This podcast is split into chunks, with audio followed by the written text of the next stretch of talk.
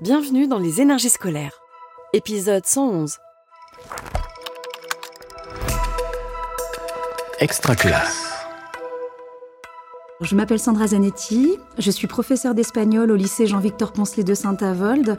Euh, c'est un lycée qui se trouve euh, en Moselle-Est. L'école, on en parle beaucoup, mais est-ce qu'on l'écoute vraiment? Les énergies scolaires. Dans l'académie, euh, il y a une vraie spécificité parce qu'on est très près de la frontière allemande. Donc nous, on a très peu dans le coin de collèges qui enseignent l'espagnol. Donc les élèves généralement commencent l'espagnol au lycée. Et la problématique de notre académie, c'est qu'actuellement, il n'y avait euh, qu'une seule euh, spécialité et qu'il n'y a encore qu'une seule spécialité LLCER euh, ouverte dans toute l'académie. Et la problématique, évidemment, c'est le recrutement d'élèves. Voilà. Donc, il n'y avait que notre spécialité et elle était vraiment menacée euh, de mort, en fait, hein, euh, puisqu'on avait peu d'effectifs, une dizaine d'élèves généralement en première et en terminale. Et euh, ça pouvait plus tenir comme ça, hein, du fait des budgets qui sont colossaux pour une spécialité, c'est 10 heures hein, sur la, la, première et la terminale. Et pour éviter que cette spécialité disparaisse de la carte de l'Académie Nancy-Metz, nous avons pris la décision de proposer un enseignement hybride synchrone, c'est-à-dire de proposer aux élèves de l'Académie qui le souhaitent de suivre le cours d'espagnol en même temps que les élèves en présentiel du lycée. Conditionnel en français, est-ce que c'est clair? Ok. Ok. Très bien. Alors en espagnol, comment on va le construire? Regarde en français, je viendrai. On prend l'infinitif et on rajoute les terminaisons de l'imparfait. De l'imparfait. Et eh bien en espagnol, comment on va faire pour construire le conditionnel? La même chose.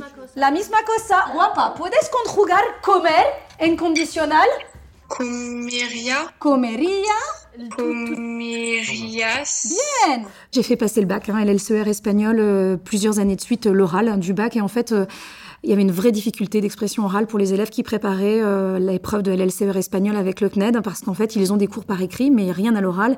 Et donc, aucune pratique de l'oral. Et le jour de l'épreuve orale du baccalauréat, ils peuvent pas se mettre à parler espagnol correctement alors qu'ils n'ont pas pratiqué pendant l'année.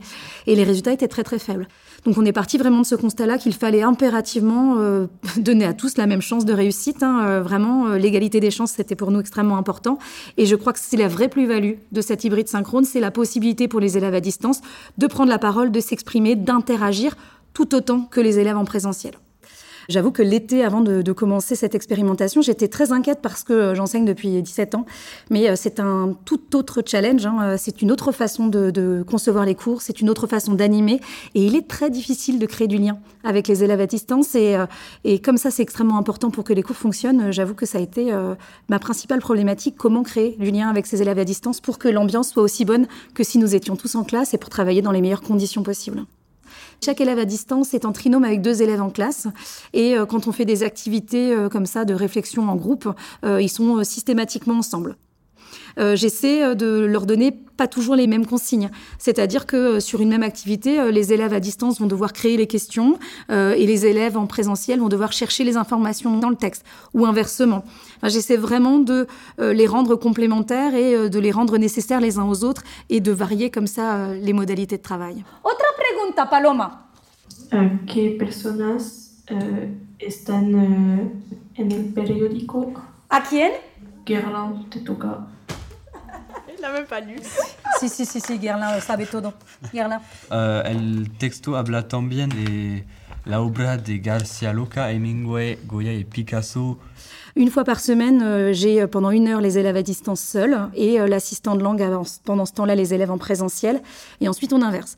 On a mis en place plein de modes de fonctionnement et de communication extérieure au cours, c'est-à-dire que on s'envoie beaucoup de mails. Je reprends souvent le soir un certain nombre de thématiques abordées en classe avec eux. Voilà, j'essaie de communiquer directement avec eux pour avoir la même relation plus ou moins, que la relation que j'ai avec les élèves en classe.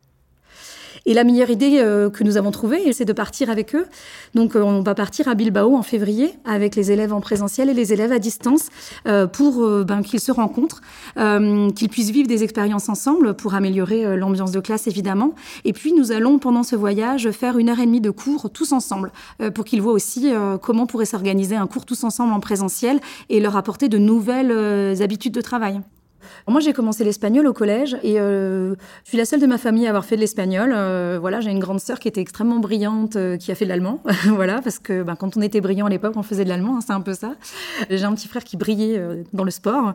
Puis moi, j'étais un peu là au milieu. Et donc, vraiment, l'espagnol, ça m'a permis d'avoir mon identité. Et puis, quand je suis arrivée en classe préparatoire, j'ai rencontré un enseignant qui était vraiment incroyable, qui m'a donné grande confiance en moi, l'envie de réussir, l'envie de découvrir encore plus cette culture, parce qu'il était très encourageant en permanence et qu'il croyait vraiment en moi, je crois.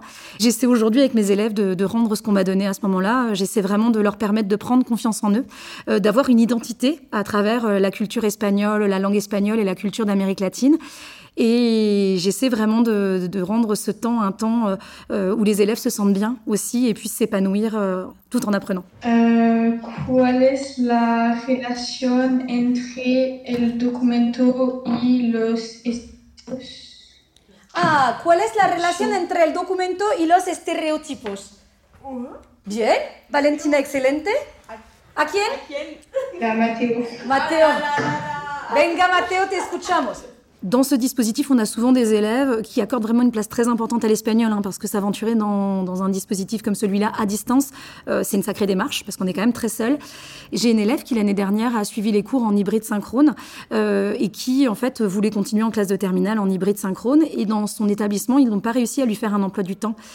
Euh, qui convenait. Et elle a décidé de continuer cette année en hybride asynchrone, alors dans des conditions encore plus complexes. Elle réussit, euh, malgré euh, le décalage des heures de classe, et, à continuer à suivre les cours en hybride asynchrone. Et ça, ça me semble assez incroyable. Oh, comment se dit en espagnol? Oh Oh non Oh si Señora, es genial, por favor je voudrais quand même dire que euh, on a mis en place ce dispositif pas du tout en pensant que bientôt on n'aurait plus besoin que les élèves aient face à eux des enseignants. Au contraire, hein, je pense que euh, euh, les compétences interpersonnelles sont extrêmement importantes et je crois qu'il faut absolument qu'il y ait toujours un enseignant devant un groupe d'élèves, que le groupe d'élèves soit pas trop important pour que on puisse créer de bonnes conditions de travail, surtout en langue, et qu'on puisse interagir. L'idée vraiment, c'est de permettre à tous les élèves qui le souhaitent dans l'académie de pouvoir faire cette spécialité malgré l'effectif peu important. En aucun cas, je pense que ça peut être quelque chose qui peut être comme ça euh, calqué pour toutes les disciplines. C'est vraiment une réponse exceptionnelle à une situation exceptionnelle. Paloma, ¿quieres hacerlo, guapa? ¿Quieres explicarnos la idea de Darita? Palomita. Paloma, tu micro está apagado. Oh, madame, je vous cache pas que ça bug vraiment beaucoup. Bueno, guapa, te repito la pregunta. Je dois être très honnête, moi j'ai besoin que les choses soient parfaitement bien faites et je suis souvent déçue. J'ai beaucoup plus de déception euh, dans l'enseignement hybride synchrone que dans mes autres enseignements parce que je suis déjà, je maîtrise beaucoup moins, hein, puisqu'il y a beaucoup de facteurs que je ne maîtrise pas du tout. Et c'est difficile euh, de ne pas maîtriser pour un enseignant, c'est très compliqué. On a déjà beaucoup de paramètres à prendre en considération normalement. Alors là, on a des paramètres supplémentaires et de ne pas maîtriser tous, c'est un peu compliqué. Euh, ce qui me rend fière, c'est le niveau de mes élèves. Par contre, ça, je dois avouer que le niveau que mes élèves arrivent à atteindre, malgré ce dispositif qui n'est pas toujours évident, euh, malgré les difficultés qu'on peut rencontrer au niveau technique, euh, ça, ça me rend fière. Et de donner la possibilité à des élèves qui ne pourraient pas faire d'espagnol en spécialité si ça n'existait pas, de pouvoir le faire, ça aussi, ça me réjouit.